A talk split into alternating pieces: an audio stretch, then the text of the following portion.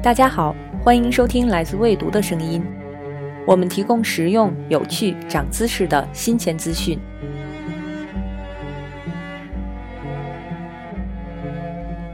关于一座城市的记忆，什么是最难磨灭的？街道会变，新房子替换了老房子，楼下的小卖部消失不见，头顶的蓝天都慢慢变少。倒是从小吃到大的那碗面。那块糖，邻里厨房每天飘出的饭香，永远留在心头，纪念在这城市里的好晨光。说是味蕾的记忆，倒不如说是经由局促的空间和漫长的时间，一起发酵出的人情味儿，让人难忘。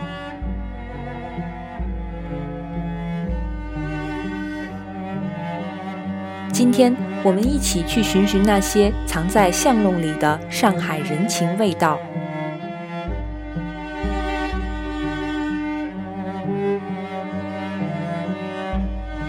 治愈系彩票店，靠近吴兴路有一间彩票店，门面不过一米来宽，迈个两步便走过去了。但因为门前的白色写字板上写的广告语，总有人会停下脚步看上两眼。这次写的是：今天开奖双色球，奖池奖金二点七八亿，幸福瞬间来自您投注两元，美梦时刻需要执着和坚持，今日您下注，明日大富翁。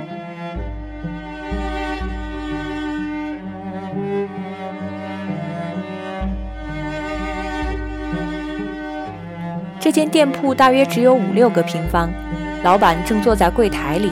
面对着两台投注机，你若夸他广告语写得有意思，他会不无得意地说：“上趟有两个人反馈过来讲，我写的有基督山伯爵的味道。”老板名叫宋叶华，戴一副眼镜，头发有些花白，个子不高，但人很精神。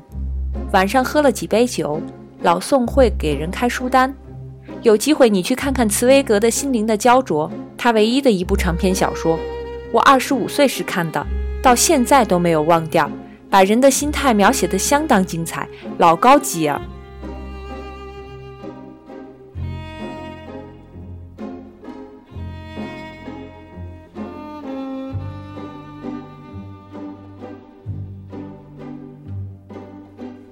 如果这世上真的有个解忧杂货店，老宋的彩票店，也许就是那个神奇的存在呢。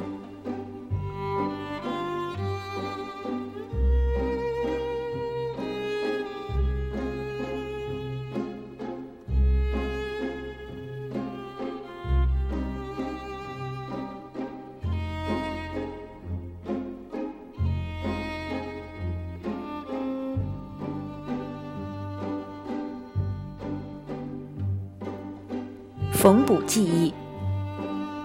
名品商店鳞次栉比的淮海中路里，藏着好几个缝补摊。时髦的姑娘从品牌商店买下一件衣服，许久之后，她或许会转到相邻的小路，寻找一个织补师傅帮忙补个小洞。这是生活所必须的，所以这样的铺子一直存在。在重庆南路十八号弄口的靠墙处，摆放了一张凳子和一个玻璃柜子，围成了陈水满的工作区域。柜子已经有点年份了，围绕着玻璃而香的木头已经掉漆，几个角也有了修补的痕迹。柜子的正面贴着三列红色的字：“修羊毛衫、精工织补、各种衣服”，提示着主人的工作范围。每次到陈水满的摊位前。靠近他柜子的那张木椅前总是坐着人，我这张矮凳上坐的人多了。前头十二号的一个老太也一天到晚坐到我这里，一拉没地方跑就坐我这里。年纪大了，老孤单，我也是因为孤单才会在外边的。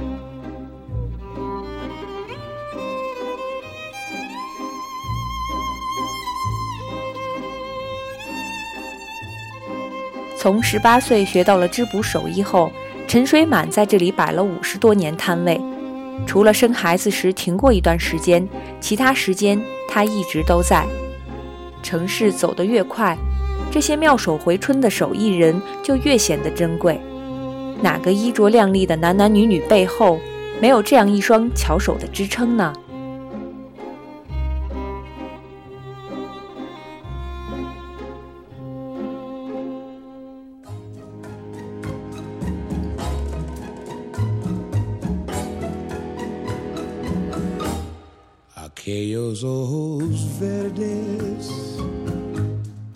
烟杂店里七十八年的人情观，在上海虹口区秦观路上开着一家不起眼的小胭脂店。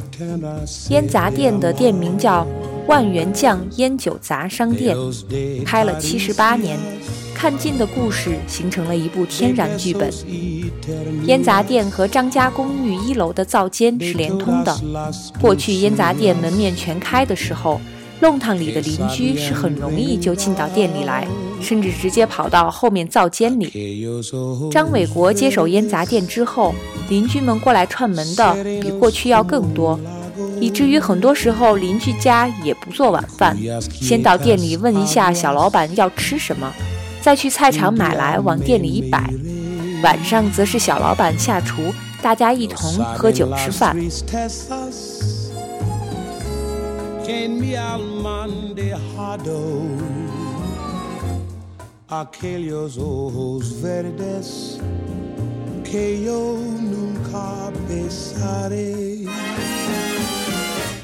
烟杂店始终是这条弄堂里的信息枢纽。说他是弄堂的眼睛和耳朵是毫不过分的。张家最近如何，李家最近如何，都会在这里被传达。傍晚时分，各家人都回来了，局促的小巷子变得分外热闹。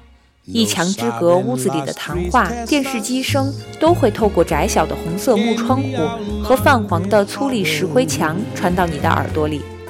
寻常人家的故事，所有人的人生。就在这小巷子里连接在一起。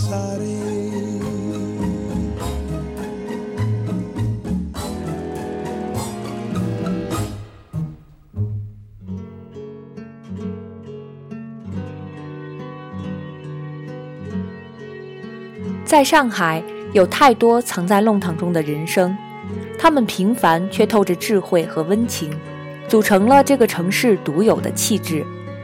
幸运的是，有一群认真的记录者，将这街头巷弄里的人生一字一句记录下来。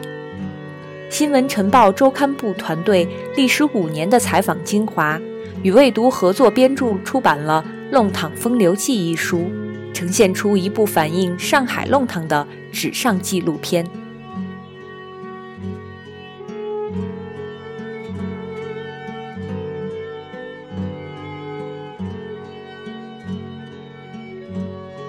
点支百乐门，吃口老酒，寻常百姓家的生活最美不过如此，更别提那桑黄鸡、罗宋汤、咸菜肉丝面、肉饼子炖蛋、五香牛肉丝、鱼面筋烧青菜。弄堂里的拍摄趣事、奇妙方言和私藏段子，给你一个不一样的上海弄堂记忆。